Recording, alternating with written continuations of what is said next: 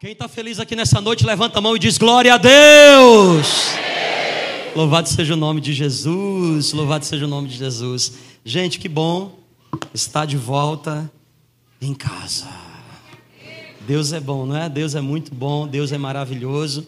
É, eu vou, não sei se tem muitas pessoas ainda ali fora ah, precisando de acomodação. Então, o pessoal da recepção me dá um, um, um oi daqui a pouco, tá? É, eu queria que você também me ajudasse a celebrar aqui as pessoas que estão conosco lá na recepção e também lá na tenda. Vamos celebrar bem forte essas vidas, vamos? Bem forte, bem forte. Em nome de Jesus. Deus é tão bom. Deus é bom o tempo todo. Deus é bom o tempo todo. Sempre Ele é muito bom. E eu vou pedir para você começar a se preparar. Ainda, ainda não temos né, o nosso novo espaço ainda. Sabe onde é que vai ser? Não sei. sei não. Né? Eu não sou o dono daqui.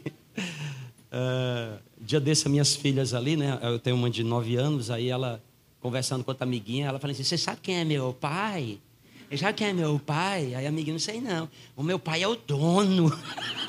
Eu falei: Filha, você me complicou, não sou o dono, não. Então eu não sei para onde a gente vai, não sei, quero saber, mas não sei.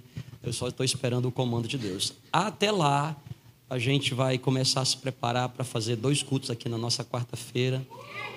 Então, vou. Isso, celebra bem forte, celebra bem forte. Dois horários. Muito bom. Porque culto é sim sobre a presença de Jesus, mas culto é, é sobre pessoas, né? Sobre, sobre gente, não é sobre uma estrutura, é sobre pessoas. E a gente fica muito feliz porque se pessoas estão vindo nesse lugar, a gente entende que é de fato Jesus que tem tá trazendo essas pessoas, né? Ah, a gente tá só vai se reunir com a nossa equipe, com a nossa liderança, para a gente pensar na melhor disposição dos horários. Outra coisa importante que eu queria avisar aqui é para quem quer se batizar esse ano, você fique muito atento, porque nós só vamos fazer esse ano dois batismos, e serão dois grandes batismos, tá?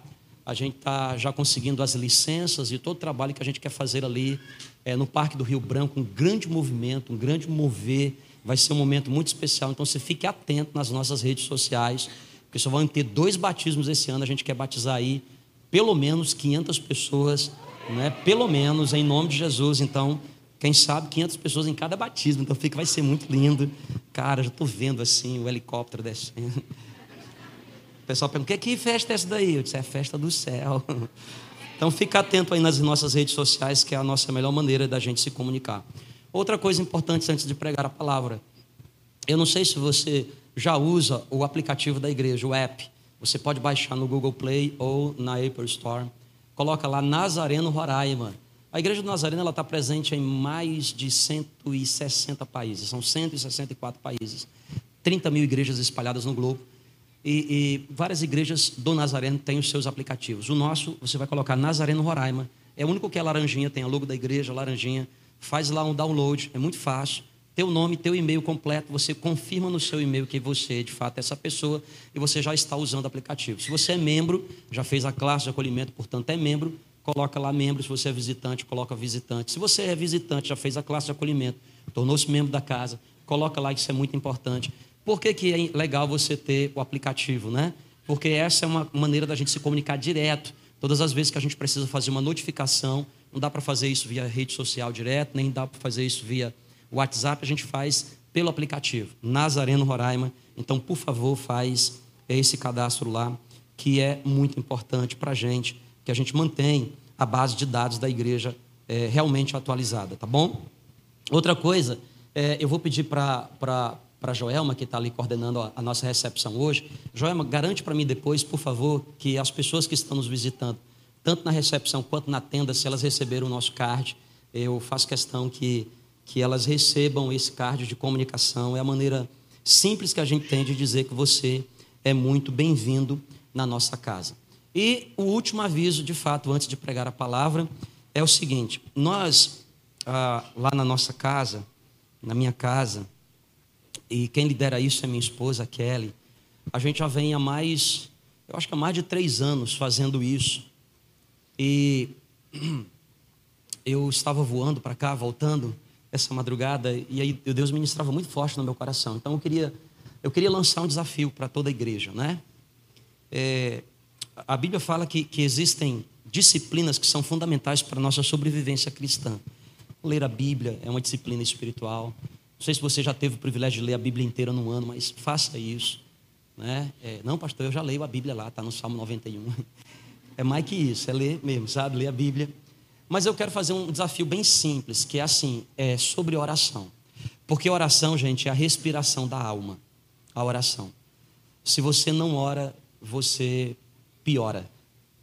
Quem ora, melhora. Quem ora, melhora. Então, não é sobre o que Deus não sabe sobre você, porque tudo Deus sabe.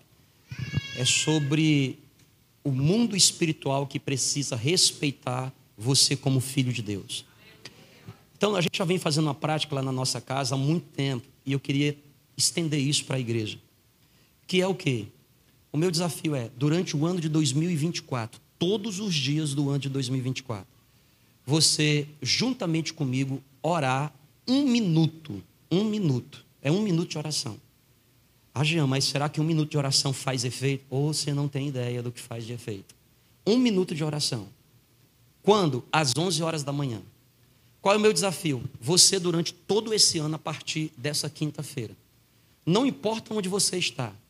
Você está no trabalho.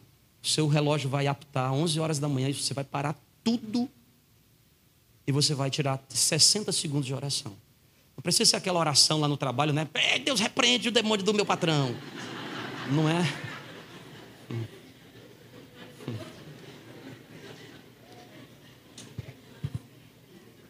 Calma, vai que ele está aqui, meu filho. É sobre um altar que você vai construir dentro do seu coração. Quem está entendendo o que eu estou falando?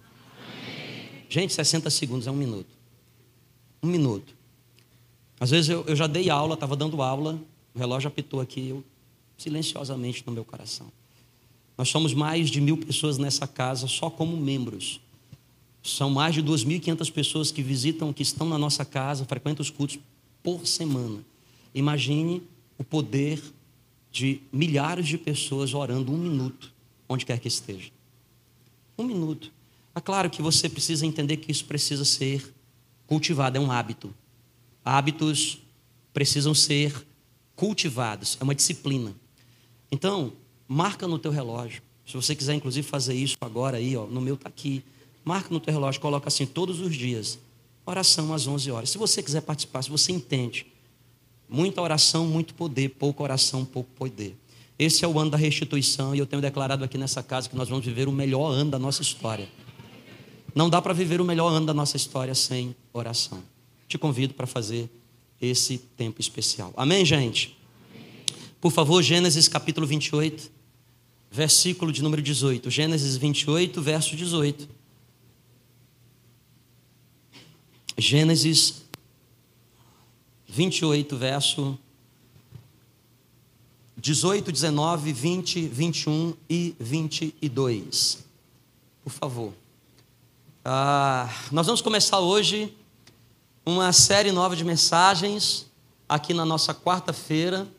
Começa hoje, dia 24 de janeiro, e a gente só termina essa série de mensagens no, na última quarta de fevereiro.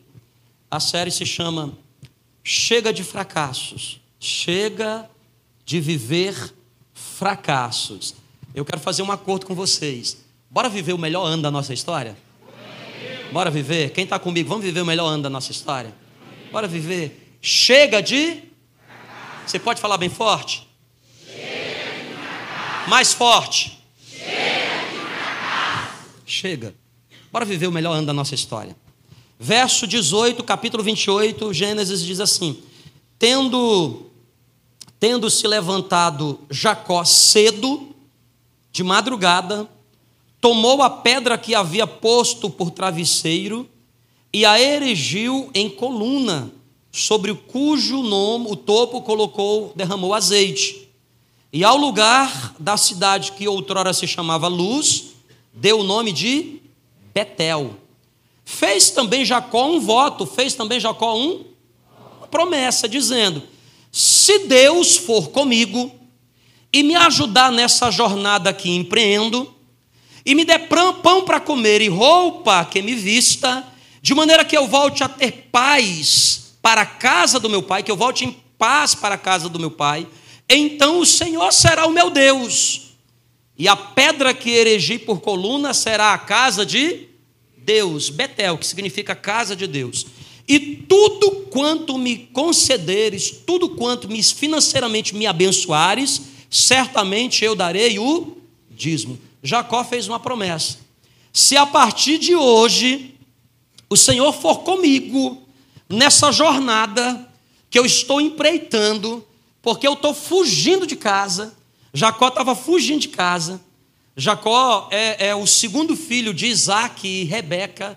Rebeca é a esposa de Isaac, Isaac, o filho de Abraão, e assim como a mãe de Isaac, a Sara, era estéril, Rebeca também o era, e, e, e, ela não podia ter filhos, então Deus fez um milagre, e, e aí a menina, a mulher concebeu, e dois filhos, gêmeos.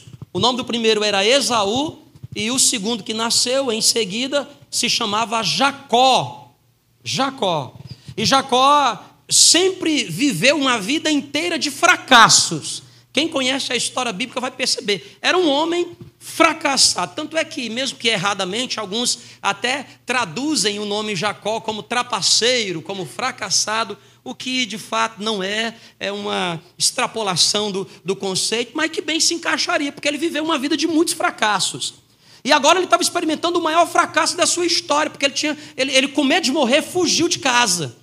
E, e, e, nessa jornada, cansado, dorme ali no deserto, coloca, a, a, faz de uma pedra seu travesseiro, e de noite ele tem uma visão. Não sei se um sonho, porque ainda estava dormindo, ou se ele acordou numa visão, mas o fato é que a Bíblia relata, aqui no capítulo 28, que ele via anjos que subiam até os céus e desciam, e os céus e a terra estavam ligados por uma escada, e diz a Bíblia que os anjos desciam e traziam presentes para Jacó, e subiam com as mãos vazias, e desciam de novo trazendo presentes, e, e, e ali Jacó diz assim: Meu Deus, eu, eu, eu sou todo atrapalhado, eu, eu sou um fracassado, e ainda assim Deus tem misericórdia de mim, me ama tanto, me deu essa visão, então ele erigiu naquele lugar um, um, um monte de pedras, um altar, derramou azeite e disse: A partir de hoje, essa terra que se chama luz não será mais luz, será Betel, será a casa de Deus, porque aqui eu tive um encontro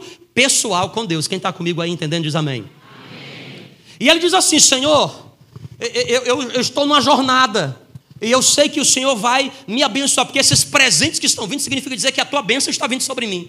E, e eu vou empreender. E, e se o Senhor estiver comigo nessa jornada e me trouxer em paz para a casa do meu pai outra vez, eu, eu faço um voto contigo, eu faço uma aliança contigo. A minha aliança é: tu não serás somente mais o Deus do meu pai.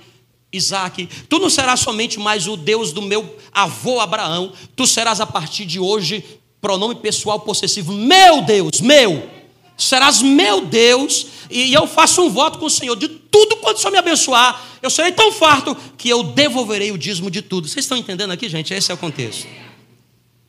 Começo hoje essa série de mensagens, e o personagem que eu escolhi para poder falar inicialmente é sobre Jacó, esse homem que cultivava, um, tinha uma coleção de fracassos.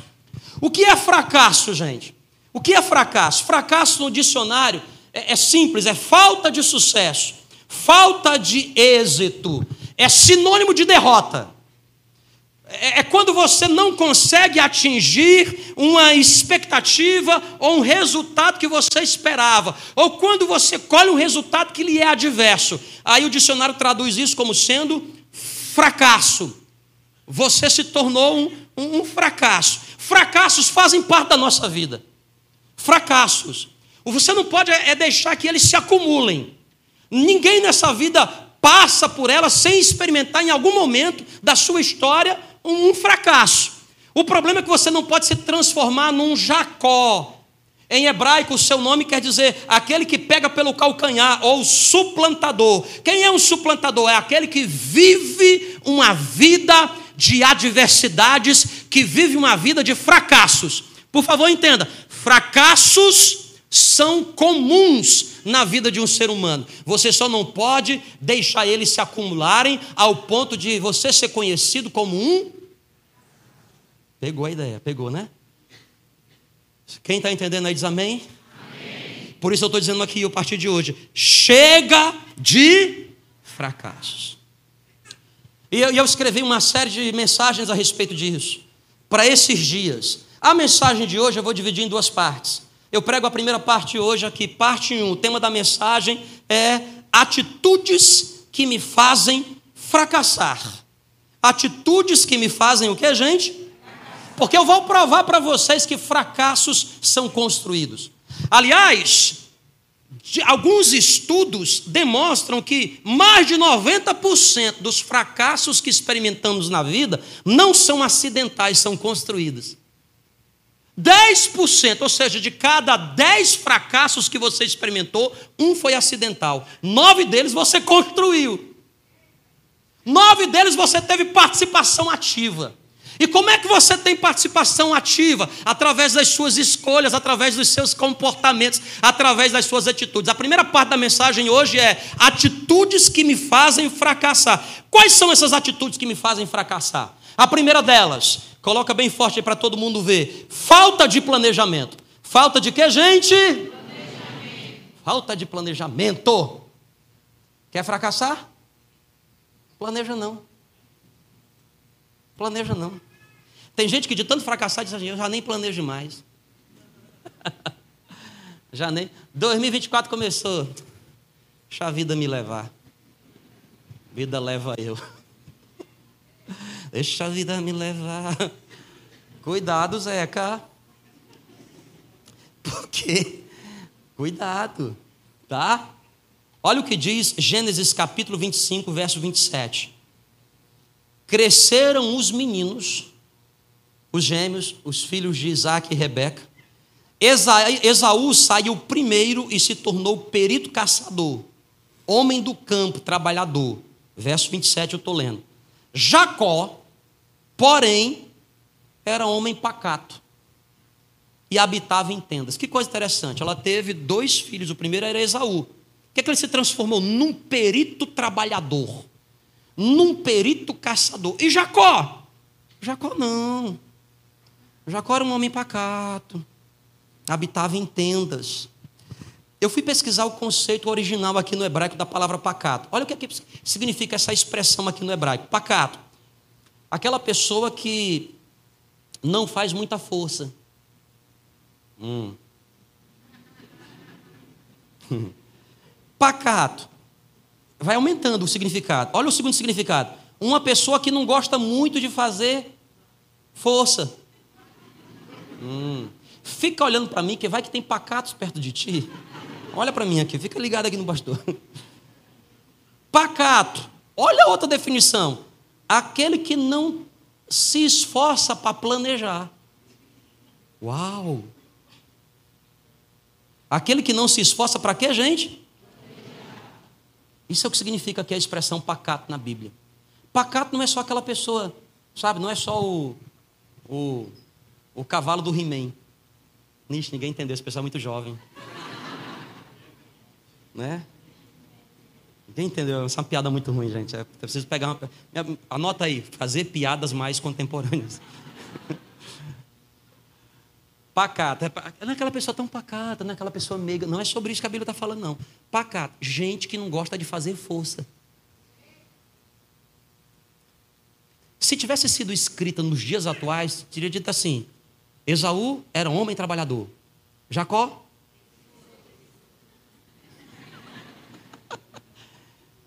Conhece gente assim? Olha para mim, olha para mim. Conhece gente assim? Não, pastor.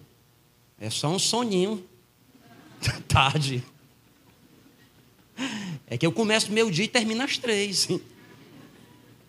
Gente do céu. Filho, se você quer ser bem sucedido na vida, a primeira coisa que você precisa é se esforçar. E aí, por que, que ninguém gosta de planejamento? Porque o planejamento é a marca de alguém que se esforça.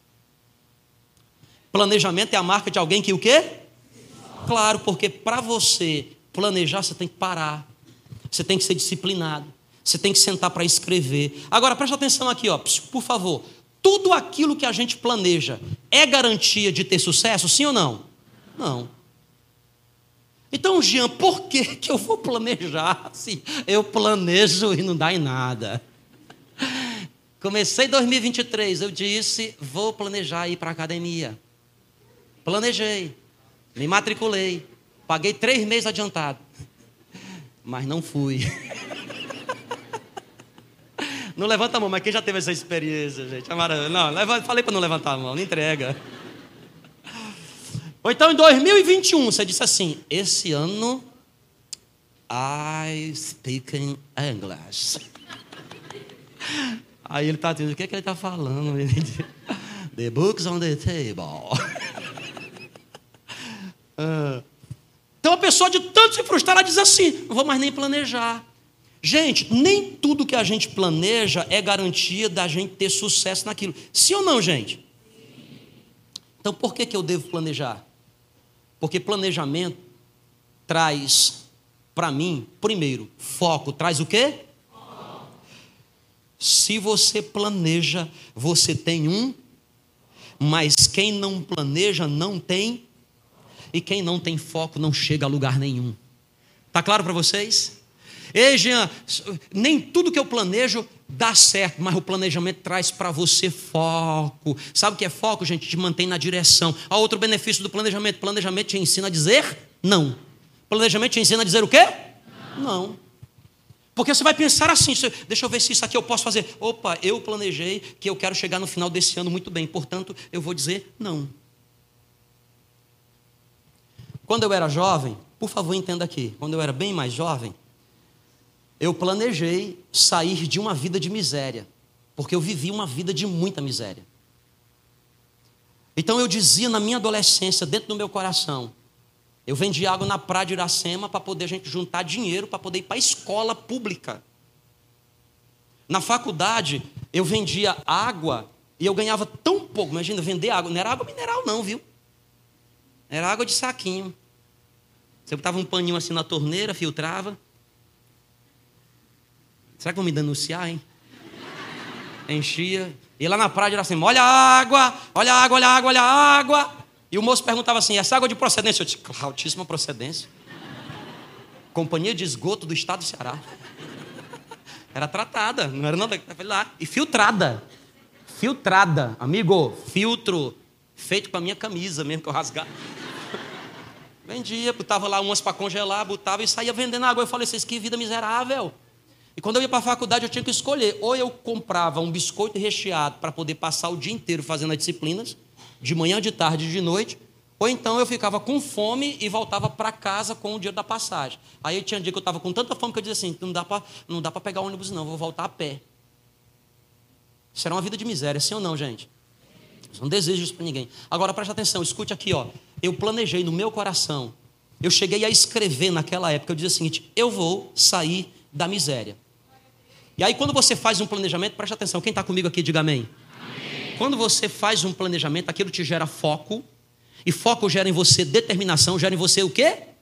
Determinação, gera em você motivação. Você diz assim: Eu vou chegar lá porque eu planejei chegar naquele lugar, nada vai me impedir, nada vai me. Planejamento. E o planejamento te ensina um valor importantíssimo para a vida que é: saiba dizer não.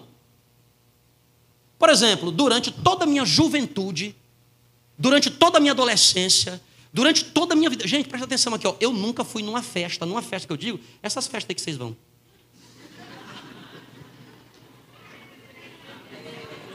Ah, eu estava com tanta saudade do Senhor, pastor.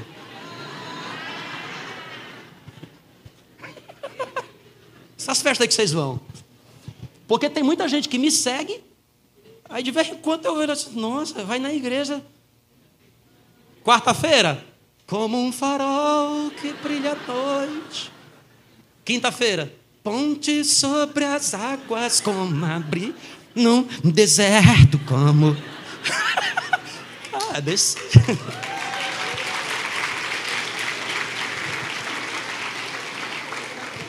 Ah, Jean, que coisa quadrada. Eu pensei que essa igreja era a igreja moderna das paredes pretas. Já pensou que, que problema tem de ir numa festa? Tem problema nenhum. Só que ela te tira do foco.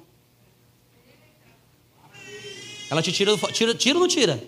Tira. Porque ela alimenta em você os seus. Uhum. Você acha que eu não tinha vontade de ir para as festas, não? Era, tia, não? Nunca bebi. Você acha que eu não tinha vontade de beber? Nunca fumei. Nunca vivi uma vida de promiscuidade. Você acha que eu não tinha vontade, não é? Mas eu tinha um. Eu disse, eu vou. E aí, os meus amigos, tudinho, que estavam lá na miséria, estão lá tudinho até hoje. Aliás, nem estão mais, que já morreram tudinho. O tráfico levou. Quem é que está entendendo o que eu estou dizendo aqui? Diga glória a Deus, gente. Quando eu me formei, eu planejei assim. Só planejei, rapaz, eu quero me formar, eu quero ter um diploma, eu quero ter uma boa graduação e eu quero ganhar bem. Eu dizia assim no meu coração, quero ganhar bem. Só que eu fiz química. Essa parte eu não planejei. Ah, põe eu aí. Desculpa, você que é químico, tá? Desculpa. Aí eu descobri o quê? Que para poder ganhar bem eu tinha que fazer uma pós-graduação, um mestrado, um, um, um, um, doutorado. Eu falei assim, ai, quem tem doutorado? Ai, eu gostei, eu, eu quero. E você acha que eu queria era por quê? Porque eu queria saber mais química. Eu lá queria saber mais. Eu queria mais saber do dinheiro. Então eu planei. E o planejamento te faz dizer não. Por exemplo, me formei, recebi um convite para dar uma aula. Eu disse, quanto é que ganha? Tanto. Eu falei, não vou não. Muito pouco esse salário aí. Vendedor de água botando banca. Eu disse, não vou não. Entendeu? Ó, a maioria das vezes, nas palestras que eu já fui dar e que eu ganhei dinheiro, eu nem valia o valor. Eu disse, por esse valor eu não vou. Eu disse, quanto é que é? Eu disse, é tanto. Aí eles me pagaram, eu disse, agora eu vou. Sem planejamento você não sabe dizer não. Quem é que está entendendo o que eu estou falando aqui, gente? Vamos lá, vou dar outros exemplos aqui, ó. Eu planejo viver, eu quero viver, irmão, pelo menos até os 90, pelo menos até os 90. Eu quero viver pregando a palavra aqui. Amém, glória a Deus. Eu planejo. Eu planejo. Então eu tenho que, que dizer não para algumas coisas. Por exemplo, eu preciso dizer não para algumas coisas que eu gosto de comer. É, planejamento ensina a gente a dizer não. Entendeu? Eu como umas besteiras. Todo dia.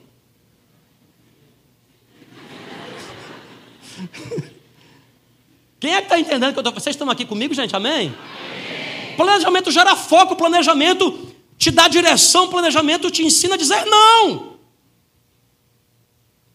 Se eu quero chegar aos 90, eu digo não por sedentarismo.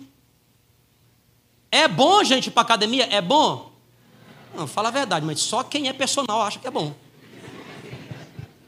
Mão todo vem na mesma coisa. De novo a máquina. Um, dois, um, dois, um, um. Agachamento. Não, cara, deixa eu falar, desculpa, é legal. Uma vez por mês. Só que uma vez por mês funciona? Não, tem que ir todo. É. Então o que, é que você está planejando para a sua vida? Não, pastor, planejamento é deixar a vida me levar. Aí você come o que você quiser. Não dorme bem. Eu estou planejando viver até os 90 anos para lá. Então tem que dormir bem. Daqui a pouco eu vou já terminar o culto que eu vou dormir. Quem é que está entendendo, gente? Está claro isso para vocês aqui? Eu planejo chegar bem com a minha esposa e com as minhas filhas até depois dos 90. Você cuida também de bem aí, viu, irmã? Nós dois bem. Aleluia, com 90 anos. Glória a Deus nada, vou chegar em casa, vou dar nem glória a Deus. Vem cá, irmã. Quero conversar com você, uma oração aqui. Então você tem que fazer o quê? Planejar bastante, ovo de codorna. E, os, os, jovens não entenderam nada porque eles, eles não sabem do que eu estou falando. Ou não, vai que sabe mais do que a gente, né?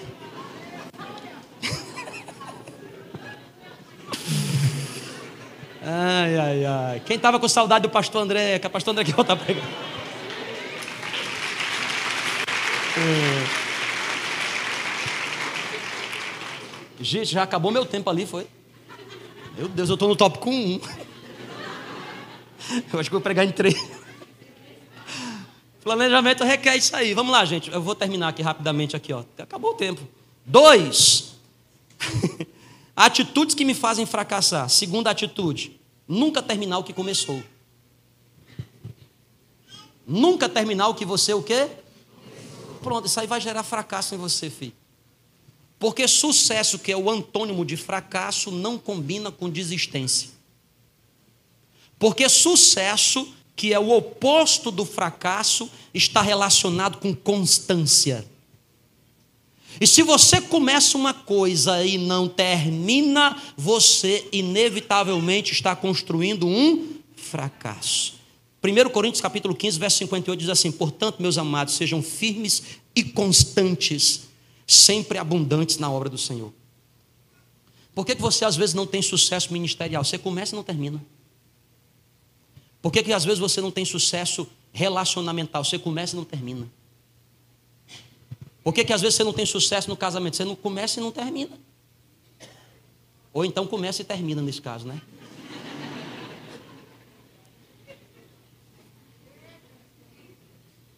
Eclesiastes, Eclesiastes capítulo 7, verso 8 diz assim: Melhor é o fim das coisas do que o começo. Mas você não sabe nada disso que eu acabei de falar, porque você nunca experimenta o fim. Você só acha que o gostoso está no começo. A Bíblia está dizendo que melhor é o fim do que o começo. Mas você não sabe o que é o melhor da vida. Por quê? Porque você está sem constância. Falta de constância. Não se mantém firme, não persevera, não insiste. E quando você nunca termina o que você começou, você potencializa os fracassos sobre a sua vida. E sabe o que é pior? De tanto você começar e não terminar, você vai perdendo credibilidade. As pessoas dizem, e lá vai aquele ali, ó. Bora fazer uma sociedade. Com aquele ali não faço, não. Porque ele começa e não termina. Tem gente aqui na igreja que começou a servir, mas nunca terminou. Ele vive de ministério em ministério.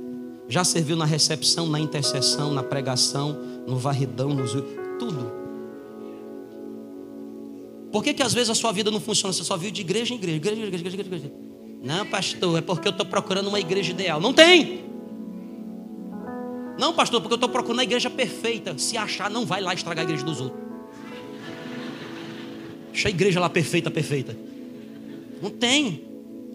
Não, só vou casar quando eu achar o homem perfeito, inteligente, bonito, alto, rico, temente a Deus e que é educado. Minha irmã, não existe esse homem. Não existe esse homem. Escolhe aí, vai. Senhor, transforma esse sapo. Por aí. Fica escolhendo demais para você ver. Também não estou pedindo para você escolher o, o banguelo. Pelo menos pede para ele botar um dente. Mas vai que é isso aí mesmo. Bora, meu, bora, bora. Pelo amor de Deus, a graça é. Bora.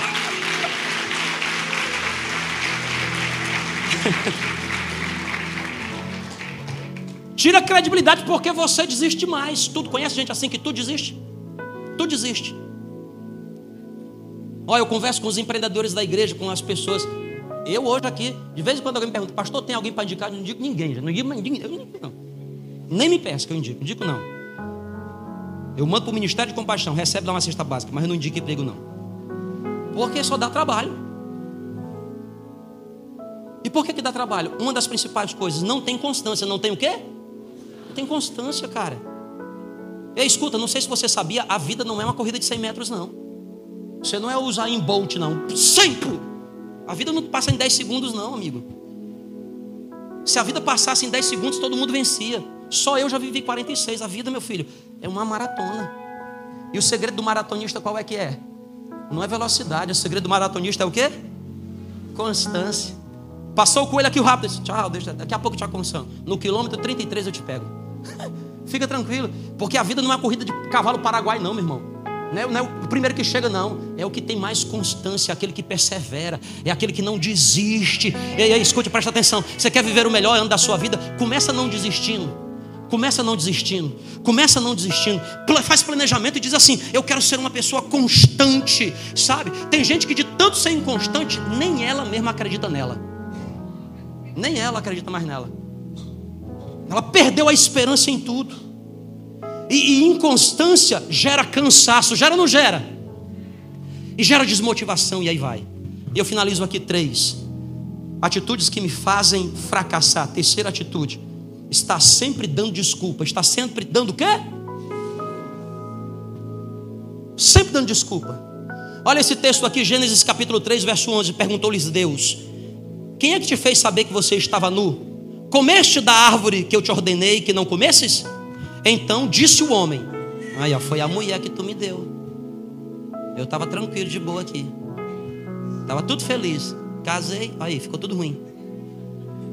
Aí Deus olha para a mulher: Mulher, te fiz da costela para ser um companheiro, para vocês dois estar juntos. E aí, disse o Senhor à mulher, verso 13: Que é isso que fizeste? A mulher respondeu: A serpente. E o texto para por aqui, ainda bem que parou por aqui. Porque se Deus chegasse na serpente, a serpente foi o sapo. Aí o sapo foi a mosca. Porque gente fracassada está sempre dando o quê? Ei, gente, ó, um dos maiores segredos de sucesso da vida é você não transferir culpa para ninguém. Porque a vida é resultado das suas escolhas. Talvez você colecionou um monte de fracassos até hoje. Que tal você olhar para sul, para você me dizer assim: a partir de hoje eu vou mudar a atitude. Eu vou ser mais constante, eu vou planejar e eu vou parar de ficar dando desculpa. Características de quem dá sempre desculpa. Primeiro, está sempre transferindo culpa, mente constantemente. Quem dá desculpa está toda hora mentindo. De novo chegou atrasado. Não, é porque morreu meu pai. Não, mano, eu tenho uns alunos meus lá na universidade, de verdade, assim, eu não sei quantos parentes eles têm, não. Morre, mas muita gente que morre. Tinha um outro lá que eu falei assim para ele assim, irmão, vende esse carro porque o carro dava, quebrava toda hora. Esse cara toda aula quebra o carro, fura pneu, vende, vem rolando, vem de bicicleta, vem voando, não sei. Tá sempre dando o quê? E tem gente que tanto dá desculpa que às vezes quando a desculpa é verdadeira, você acredita? Eu não acredito. Ninguém acredita. Tá sempre se justificando. Quem é especialista em dar desculpas está sempre se fazendo de vítima. Conhece gente assim que está sempre se fazendo. Não, é porque a vida era assim mesmo, eu nasci no Bom Jardim. É porque assim, a vida não é fácil para ninguém não, gente. Assim, eu vendia água. Está sempre se fazendo de vítima. Porque também eu fui filho de um traficante. Ele ali venceu por quê? Mano, também, ó. Que é isso? Nem nasceu no Ceará. Ó, uma coisa que eu aprendi na vida, presta atenção aqui, memoriza essa frase se você não memorizar nada, eu prometo finalizo aqui agora. Quem é muito bom em dar desculpas não é bom em mais nada. Quem é muito bom em dar desculpas não é bom em mais. Então não fica dando desculpas não. 2024 é o ano de você olhar para você e dizer assim: tem coisa que é culpa minha. Senhor, tenha misericórdia de mim. Eu estou vivo porque eu sei que o Senhor tem um plano na minha vida. Tem coisas que a partir de hoje, Senhor, eu não quero mais viver de maneira fracassada. Faça que nem Jacó. Se o Senhor for comigo e me trouxer de volta em paz, porque o meu objetivo é ir lá ganhar e voltar e ter paz na minha família. Se o Senhor for comigo, eu faço uma aliança contigo. E Deus tinha sido tão misericordioso com Jacó Deus tinha se manifestado. Porque com Deus é sempre assim, gente. A atitude nunca começa da gente, sempre começa dele. Com amor eterno, ele nos atrai com benignidade. Ei, escute o que eu estou dizendo para você. Esse será o melhor ano da nossa história. Esse será o melhor ano da nossa história.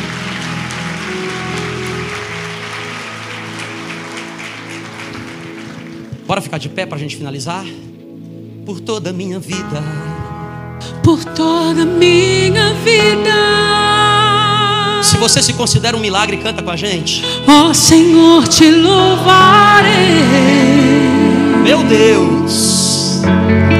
Pois meu fôlego é a sua vida. Uh.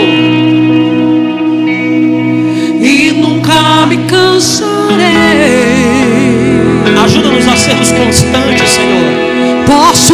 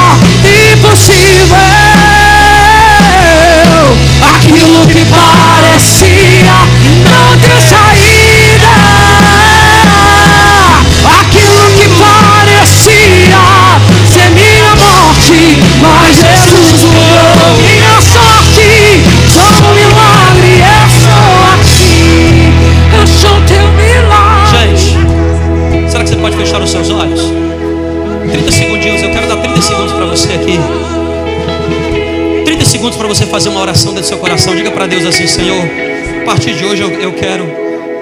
Me ajuda, me ajuda. Eu tenho dificuldade de planejar as coisas. Mas a partir de hoje eu quero parar, eu quero parar, eu quero escrever. Eu quero trazer à memória aquele papel que nós preenchemos aqui no culto da virada. Eu quero escrever novas coisas, novas ideias. Tua palavra diz que, que o cavalo se prepara para a batalha, a vitória vem do Senhor. Eu sei que a vitória vem do Senhor, mas só tem vitória se o cavalo se preparar. E o planejamento é o meu preparo. Vai dizendo aí dentro do seu coração, diga para ele, peça perdão, Senhor, peça perdão, eu peço perdão ao Senhor, porque tantas vezes eu deixei a vida frouxa, eu deixei frouxo. Eu deixei a educação dos meus filhos, eu deixei a minha disciplina alimentar, eu deixei a minha disciplina de espiritual, a minha inconstância, a vida emocional e assuma um novo compromisso. Diga para ele, Senhor, a partir de hoje eu quero ser perseverante, eu quero ser constante, eu quero ser constante, eu quero ser perseverante. Não é sobre velocidade, é sobre constância. Diga para ele, Senhor, a partir de hoje eu não quero mais ficar dando desculpa, não quero ficar dando desculpa. Eu até posso escrever um livro de desculpa, de tantas desculpas que eu poderia dar, mas eu quero, eu quero, eu quero ser proativo. Eu, eu vou deixar de lado as desculpas e vou olhar no que eu posso fazer daqui para frente. E daqui para frente eu sei que tu estás comigo, porque o Senhor marcou a minha história. Eu estou em Betel, eu estou na casa de Deus. Aqui nesse lugar, os céus estão ligados na terra.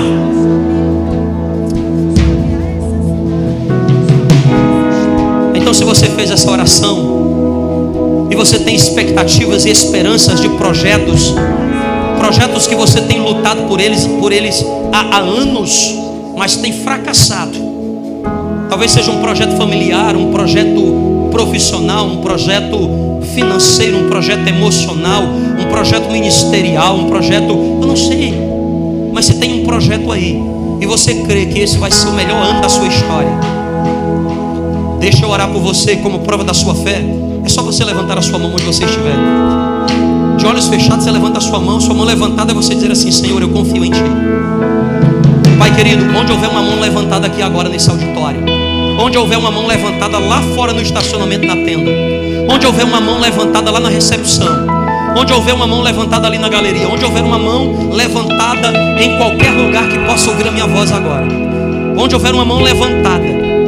Onde houver uma mão dizendo assim: Senhor, eu quero viver o melhor ano da minha história. Eu quero viver. Eu quero viver nas três direções: espiritual, emocional, física, emocional, relacionamento, família Deus, eu quero declarar aqui em nome de Jesus. E a tua palavra diz que o que dois ligares na terra, o que dois ligar aqui na terra, se houver concordância na terra, haverá concordância no céu. E eu concordo agora com essas orações, Senhor. E eu entro em concordância nesse lugar. Nós entramos aqui em concordância. E eu quero declarar agora aqui, Pai, o melhor ano da nossa história. O melhor ano da nossa história. Será que você pode declarar comigo? Diga: o melhor ano da nossa história. Mais uma vez, o 2024 será.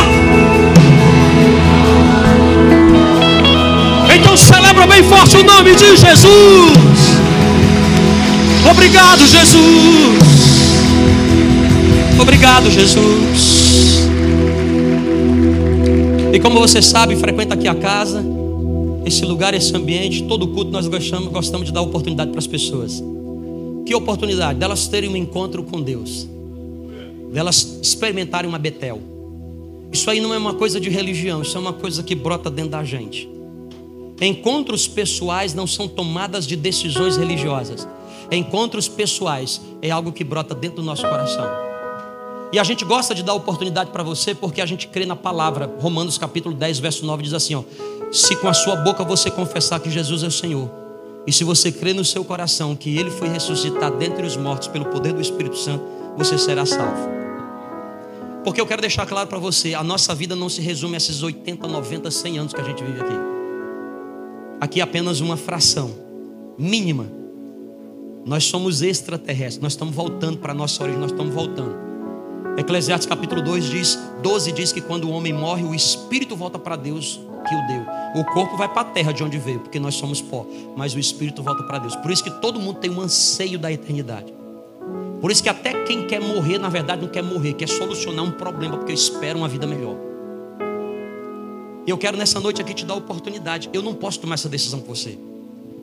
O meu papel é te ajudar. O meu papel é pegar na sua mão. Eu posso fazer assim como eu vou fazer com a Joelma, assim, ó, pegar na mão assim, ó. Vem para cá, aqui está a verdade.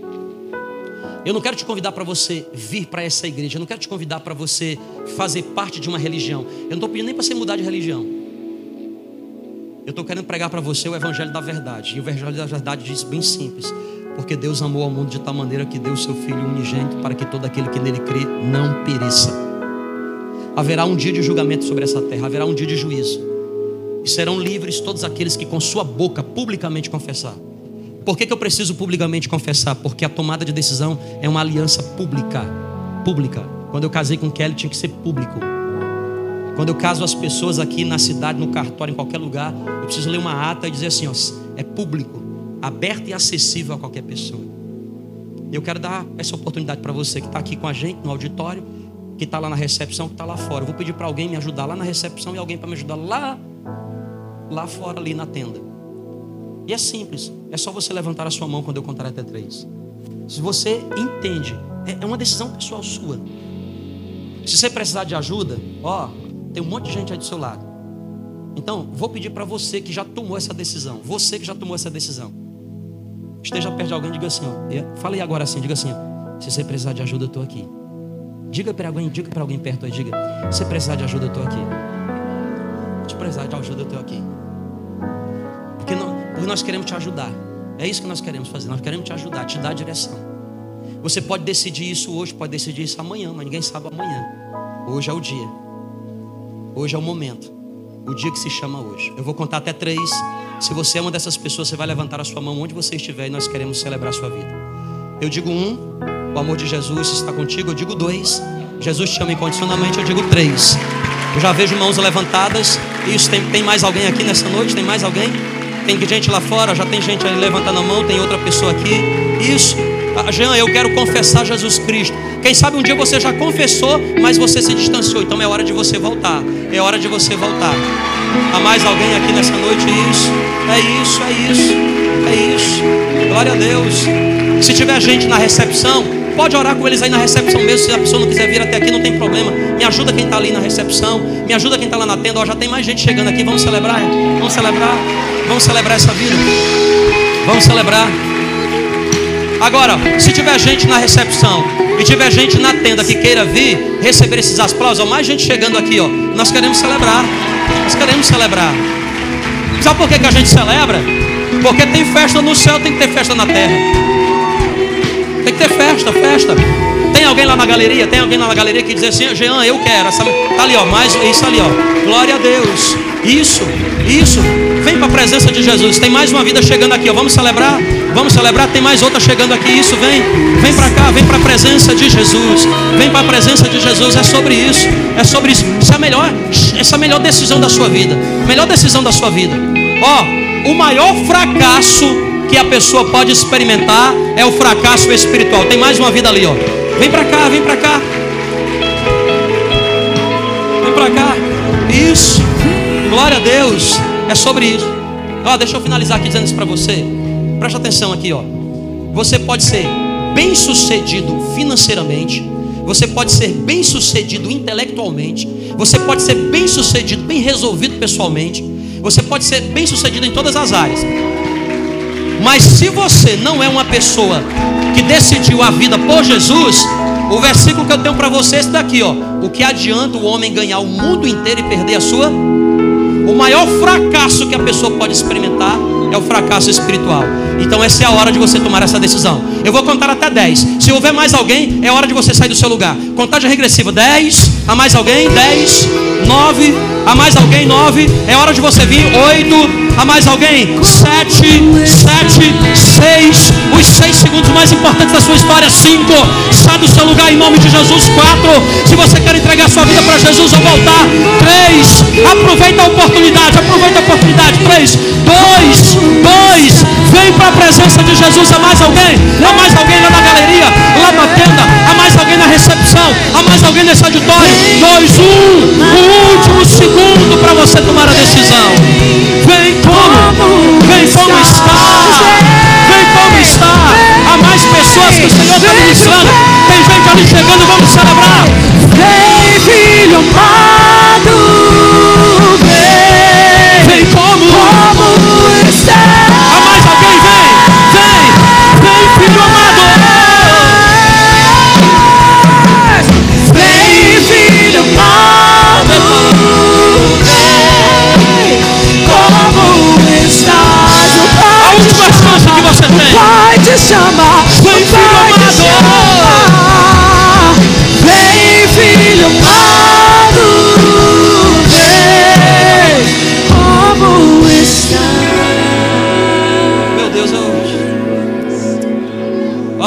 Que o Espírito Santo está falando aqui comigo? Gente, por favor, vem. Se Deus tá, se é com você, vem. Você até disse assim, ó, eu não, a última chance, eu vou lá naquele lugar. Você ficou até feliz porque ficou lá no fundão. Você ficou até feliz porque nem entrou. Mas é com você que o Espírito Santo quer falar. Vem tomar a melhor decisão da sua história. Se faz sentido esse discurso que agora falo é para você, então é hora de você sair do seu lugar. Vem. Nós vamos orar aqui. Nós vamos orar aqui. Nós vamos orar aqui. Tem uma pessoa que está lá atrás. Onde é que é, meu Deus? Onde é que é lá atrás? Oh Senhor. O Espírito Santo está dizendo que essa, quem sabe, meu Deus.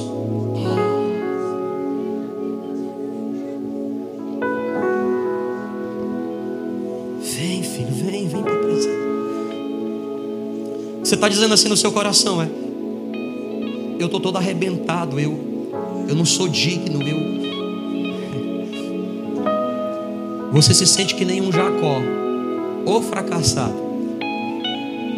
Mas hoje Deus quer ter uma Betel contigo, um encontro pessoal contigo.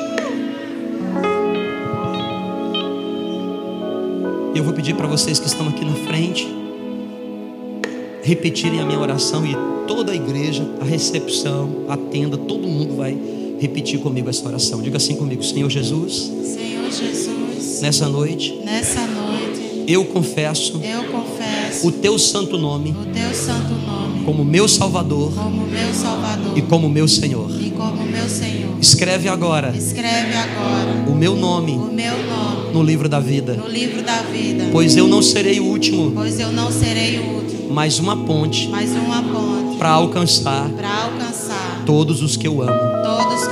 Em nome de Em Jesus. nome de Jesus. Vamos celebrar essas vidas. Amém. bem. Glória a Deus.